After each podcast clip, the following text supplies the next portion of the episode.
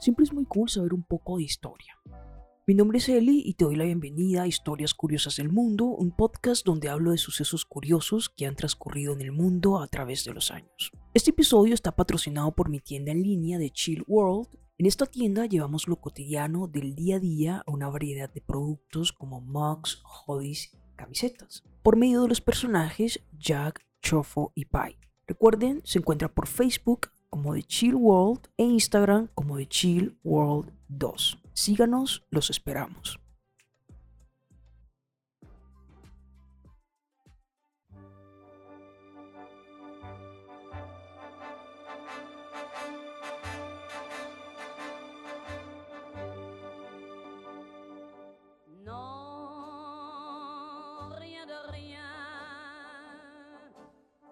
Podría haber sido una prostituta o incluso haber sido asesinada en una pelea callejera, Edith Giovanna Cassion, más tarde conocida mundialmente como Edith Piaf, nació en diciembre de 1915 y se crió lejos del lujo que disfrutó en sus días de fama. Hoy les hablaré de Edith Piaf.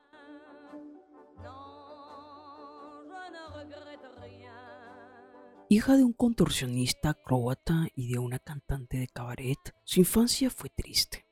Sus padres se separaron muy pronto, la madre alcoholizada y enferma dejó la custodia de Div a su marido, también alcohólico, y a una abuela paterna. Dada la precaria situación económica de la familia, Edith tenía que ganarse unas monedas cantando en calles y cafés de París.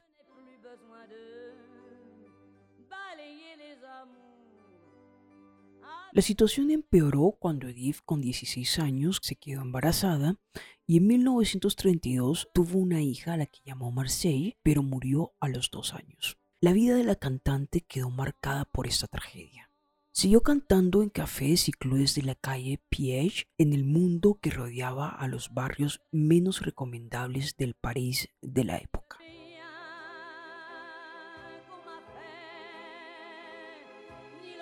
Su vida cambió cuando cantando en la calle un transeúnte muy elegante se paró a escucharla. Ese hombre resultó ser Louis Lepleu, propietario del cabaret Jernis, uno de los más conocidos de París. Tras una pequeña prueba, Edith fue contratada de inmediato y su éxito no tardó en llegar y fue conocido como Mon Piaf o el pequeño gorrión. El propio Lepleu instruyó a Edith para convertirla en una gran figura del cabaret era 1937 y había nacido una nueva estrella, Edith Piaf. Sin embargo, la vida volvió a castigar a la joven Piaf, ya que Le fue encontrado muerto de un disparo en el club que regentaba y Piaf fue sospechosa del asesinato. La prensa la acusó y la sociedad elitista parisiana le volvió la espalda volvió a mezclarse con lo peor de los barrios bajos de París, cantando en tuburios y llevando una vida desordenada.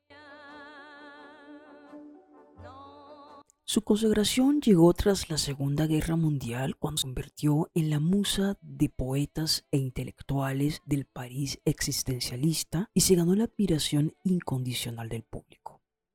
Un letrista conocido como Raymond Asso, que era su amante, la ayudó a sobreponerse. Edith Piaf remontó el vuelo y volvió a los grandes escenarios de Francia, de Europa y de América. Se hizo amiga de la actriz Marlene Dietrich y se convirtió en la gran dama de la canción francesa, ayudando a talentos emergentes como Charles Aznavour, George Mustaki, Yves Montand o Gilbert Becot y relacionándose con intelectuales como Jean Cousteau. En 1946 viajó a Nueva York y conoció el amor de su vida, el boxeador Marcel Sardin, quien murió en 1949 al estrellarse el avión en el que viajaba. Esto hundió nuevamente a Edith en una profunda depresión que superó a base de alcohol y tranquilizantes. Fue a la vez la época de sus grandes éxitos La Vie en Rose y Les Trois Cloches. En 1950 colaboró con Charles Aznavour en canciones como Giselle y fue el año además en el que triunfó en el Olympia, mientras que en 1956 lo haría en el Carnegie Hall de Nueva York. Tras un accidente, Edith quedó maltrecha y se hizo adicta a la morfina. Una larga lista de enfermedades le fueron diagnosticadas y en 1959 se le descubrió un cáncer.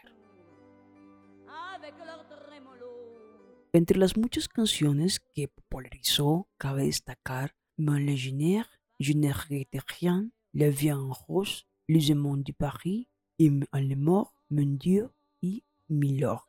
También actuó en películas como French Quien, Étoiles en lumière, Paris, Je ne te jure. En los últimos años de su vida escribió una autobiografía con el título de Oval du Chance. Sus últimos años vivió alejada de los escenarios junto a su nuevo marido, el griego Theo Lomboukas, y en junio de 1961 fue premiada por la Academia Charles Cross por toda su carrera artística. Piaf murió en octubre de 1963 con 47 años después de luchar contra el cáncer de hígado. De acuerdo a la leyenda y diferentes biografías, se mantuvo fiel a su estilo de vida cruda y real hasta su muerte. Y sus últimas palabras fueron, todo lo tonto que hagas en esta vida, que se paga. Espero les haya gustado este nuevo episodio, nos vemos en el próximo. Si te ha gustado, no olvides suscribirte a este podcast donde estaré publicando contenido cada semana. Si quieren escuchar los episodios anteriores, pueden hacerlo, es gratis por Spotify. También me pueden encontrar por YouTube como Historias Curiosas del Mundo, Facebook e Instagram como arroba Historias Curiosas del Mundo y dejar sus comentarios. Los estaré leyendo. Bye.